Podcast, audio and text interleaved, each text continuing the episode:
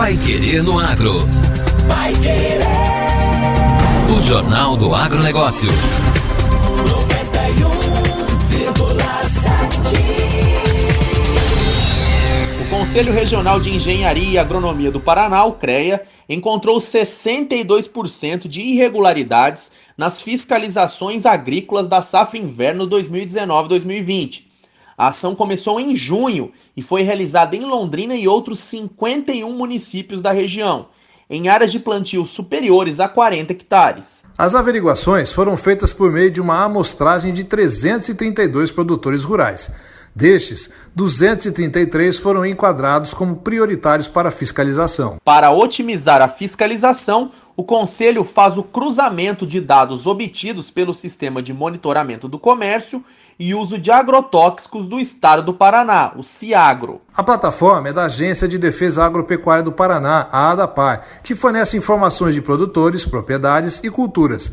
A estratégia também foi usada em virtude da pandemia do coronavírus, cumprindo dessa forma as normativas de distanciamento e isolamento social. O Pai Querendo Agro conversou com o facilitador de fiscalização da Regional Londrina do CREA Paraná e engenheiro civil Alexandre Barroso. Ele contou quais foram as principais irregularidades encontradas e como o levantamento foi realizado durante a pandemia. Alexandre, obrigado por sua entrevista para o Pai Querendo Agro. Para começarmos, quais foram as principais irregularidades detectadas durante a fiscalização? As principais irregularidades que nós constatamos nas fiscalizações dessas de agronomia né, aqui na, nos municípios da regional Londrina, né, que abrange Londrina e mais 51 municípios, é, agora na safra de inverno né, de trigo, foi a irregularidade de exercício ilegal da profissão, né, porque é, esse é o foco da, da, da fiscalização, né, nós fazermos o combate ao exercício ilegal da profissão, ou seja, produtores aí que não tenham é, indícios de que tenha um profissional responsável técnico dando a assistência técnica nas lavouras, né? Então isso configura lá que, em, em princípio, o produtor está tá exercendo atividade lá de plantio da sua safra sem contar com assistência técnica, né? De profissional. Então isso traz todos os, os riscos lá para o meio ambiente, para a produção, né, para, os trabalhadores. Né? Então, é, esse é o nosso objetivo da fiscalização, combater essa irregularidade de exercício ilegal da profissão. E Alexandre, a fiscalização da safra de inverno deste ano teve alguma diferença em relação às anteriores que vale a pena você destacar? Foi de diferente que nós tivemos aqui nessa ação da safra de inverno 2020, é, comparando com os com as ações anteriores das safras passadas, é, foi que mesmo né, com as restrições impostas aí, né, pela pandemia e tal, a fiscalização do CREA não parou, né? Nós atuamos aí, continuamos atuando, atendemos denúncias e fazendo fiscalizações, visando o cumprimento das nossas atribuições legais aí como conselho, né? Então, é, fizemos é, fiscalizações aí visando combater o exercício legal da profissão e já obtivemos né, dados atualizados né, hoje é um alto índice de regularização já né então das fiscalizações que fizemos é, 94% delas já se regularizaram após a fiscalização. Né? Então, onde exercia lá o indício de exercício legal da profissão por parte do produtor, 94% desses casos é, já se regularizaram, né? Então, contrataram o profissional é, para prestar assistência técnica e daí ele vai aplicar todos os conhecimentos dele na lavoura, ou eventualmente, em alguns casos, até o profissional que já existia lá, mas não tinha feito a anotação da sua ART, é, formalizando a sua responsabilidade pela cultura.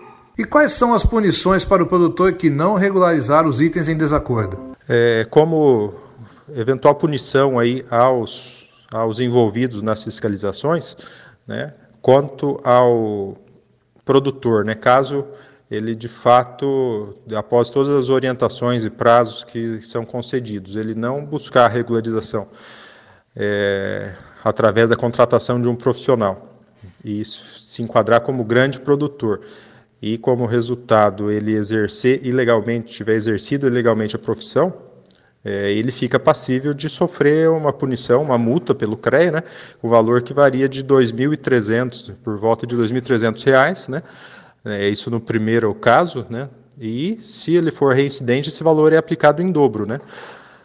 Para os profissionais que eventualmente tiverem é, atuando já na lavoura lá, né, prestando seu serviço e não tiverem anotado a ART, que é a obrigação deles, né, por lei, para fazer isso, Caso eles, após a orientação e prazo também concedido para eles, para eles e eles não façam essa regularização da anotação da RT, aí os profissionais é que ficam passíveis de, de sofrer uma penalidade, né? O valor varia de torno de 700 reais, podendo ser aplicado em dobro em caso de reincidência também. Vai querer no agro. O Jornal do Agronegócio.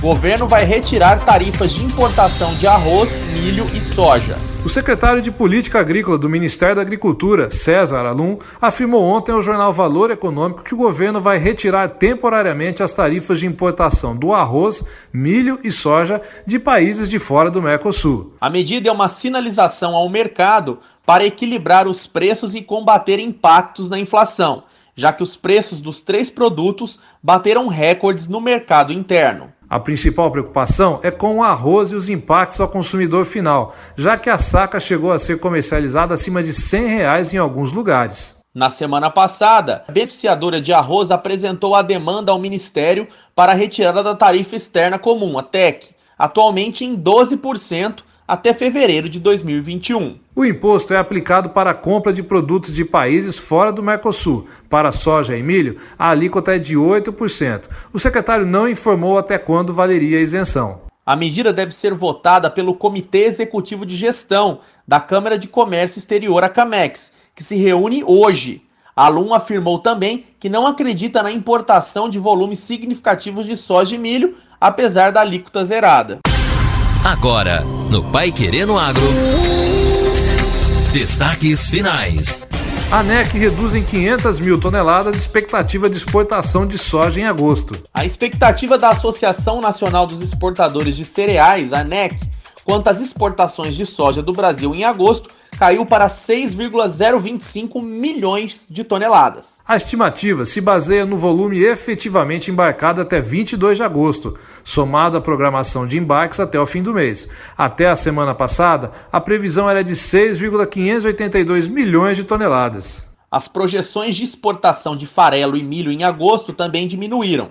Para o farelo, a ANEC passou a prever 1,74 milhão de toneladas, ante 1,84 milhão de toneladas previsto até a semana passada.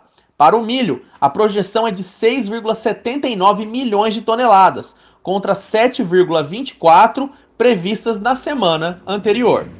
Caso as projeções se confirmem, as vendas externas no país nos oito primeiros meses do ano devem totalizar 71,842 milhões de toneladas de soja, 34,37% acima do igual período de 2019, 14,384 milhões de toneladas de milho, menos 36,12%, e 11,712 milhões de toneladas de farelo, 11,46% acima do ano passado. Termina aqui a edição número 107 do Pai Querendo Agro. Voltamos amanhã com mais notícias do agro regional e nacional. Esperamos a todos os ouvintes amanhã novamente, às 6 da manhã. Não perca. Você ouviu Pai Querendo Agro. Vai querer. O Jornal do Agronegócio. Contato com o Pai Querendo Agro pelo WhatsApp 999941110 ou por e-mail agro@paiquerer.com.br.